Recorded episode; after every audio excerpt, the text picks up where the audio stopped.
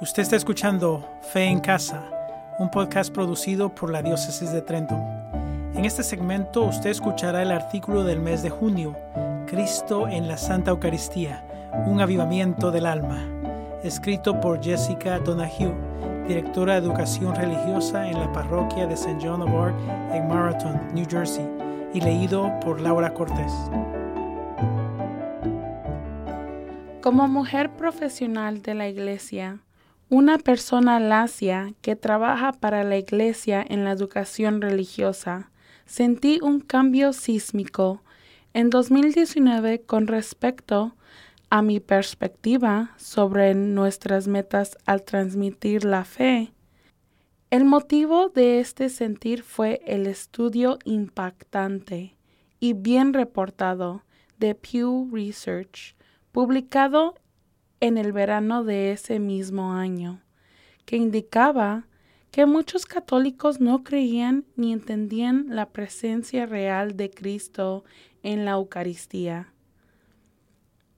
Teniendo en cuenta lo esencial que es esta creencia para lo que significa ser católico, que la hostia consagrada no es un mero símbolo, sino que es verdaderamente Cristo, cuerpo, sangre, alma y divinidad. Esta noticia comenzó una ola bien fundada de profunda preocupación entre el clero y las fieles lacios. El aspecto positivo de este problema es que despertó en nosotros la comprensión de que había una urgencia especial para garantizar que todos los católicos, especialmente los jóvenes que son el futuro de la Iglesia, entenderán la Eucaristía. Es nada menos que el corazón mismo de nuestra fe, y es real, y es verdaderamente Cristo presente en nosotros. Para ser justos, la Santa Eucaristía es un grandioso milagro y un profundo misterio que, como les digo a mis estudiantes, incluso a teológicos más inteligentes y los santos más grandes, nunca podrían entender completamente. Se decía que incluso Santo Tomás de Aquino, conocido como el doctor angélico, quemó su propia gran obra teológica después de un encuentro místico con lo divino, porque en ese encuentro se dio cuenta de cada de lo que un ser humano pudiera expresar, podría acercarse a tocar el misterio de Dios. Por supuesto, esto no significa que no dediquemos nuestra mente y espíritu a entender la Eucaristía, sino todo lo contrario solo significa que siempre hay más conocimientos profundos para alcanzar, más espacio para crecer en la fe.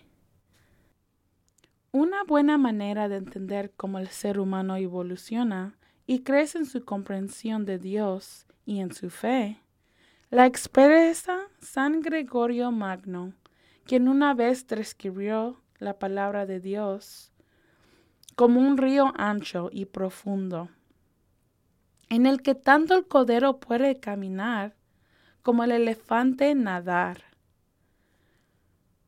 Sus palabras estaban en mi mente y en nuestras recientes prácticas de la primera comunión, cuando estaba repasando los conceptos básicos de la Santa Cena con los niños. Dado que nuestro tiempo de práctica es relativamente corto, tuve que resumirles la Eucaristía de manera muy simple y práctica, de una manera de que un niño de siete años pueda entender. Les expliqué que la hostia milagrosa consagrada es todo el amor, la bondad y la misericordia de Jesús Todas las hermosas historias bíblicas que se han escuchado de Jesús sanado a la gente, perdonó a los pecadores, diciéndoles a sus amigos que se amen unos a otros.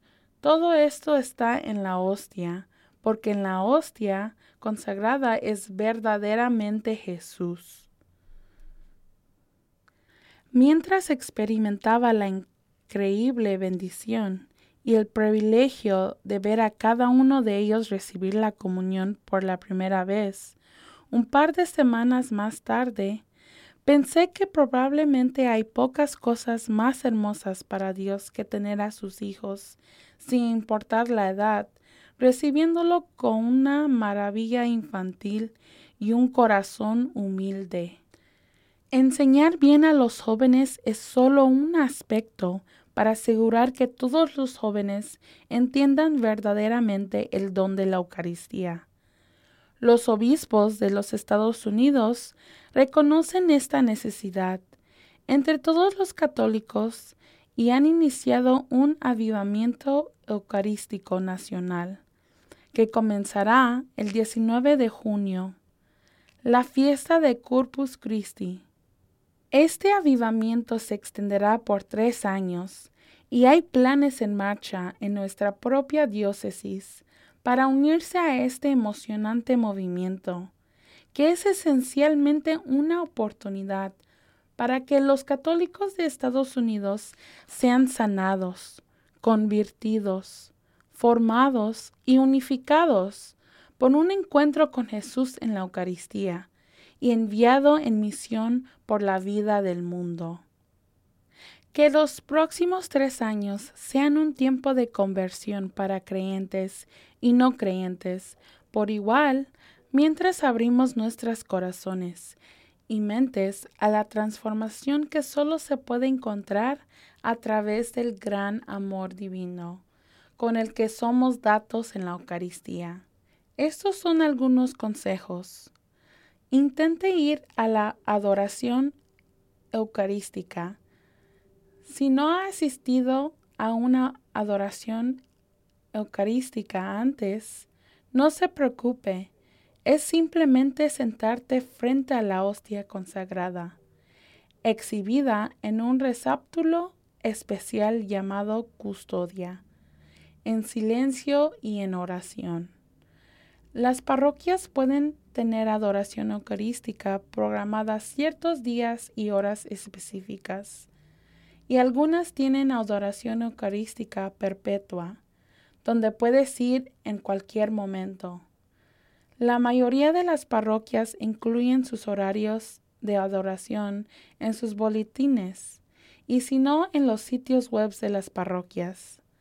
En nuestro mundo sobreestimulado, pasar un tiempo tranquilo con Cristo en la Eucaristía puede ser especialmente beneficioso de muchas maneras, tanto para jóvenes como para adultos.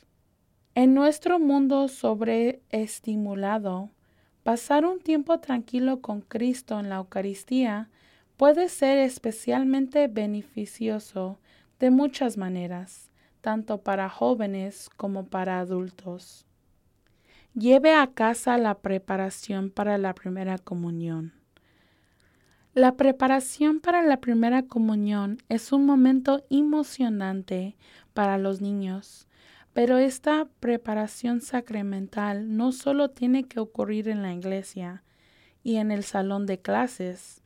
Consulte los recursos de Catholic Icing aquí en el hermoso libro de Josephine Noviso, The Weight of a Mass, A Tale of Faith. Una historia alerógica tipo cuento de hadas que enseña a niños y adultos por igual sobre la Eucaristía. Manténgase actualizado sobre el avivamiento eucarístico. Consulte nuestra página aquí para obtener actualizaciones continuas sobre eventos en nuestra diócesis. También puede suscribirse en el Boletín Nacional del Avivamiento Eucarístico.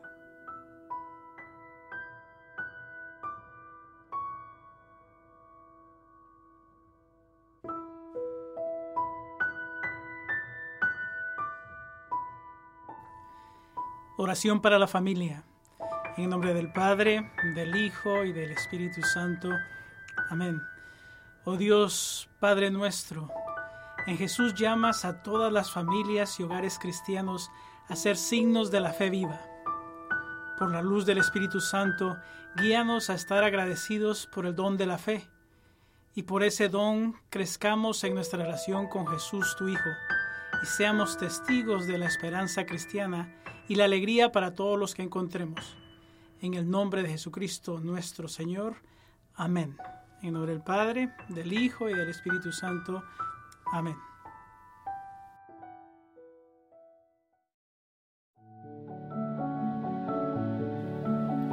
Usted ha escuchado Fe en Casa Puede descargar los artículos mensuales de Fe en Casa y otros temas de interés en la página Facebook Familia Vive su Fe. Fe en Casa es un podcast producido por la Diócesis de Trento.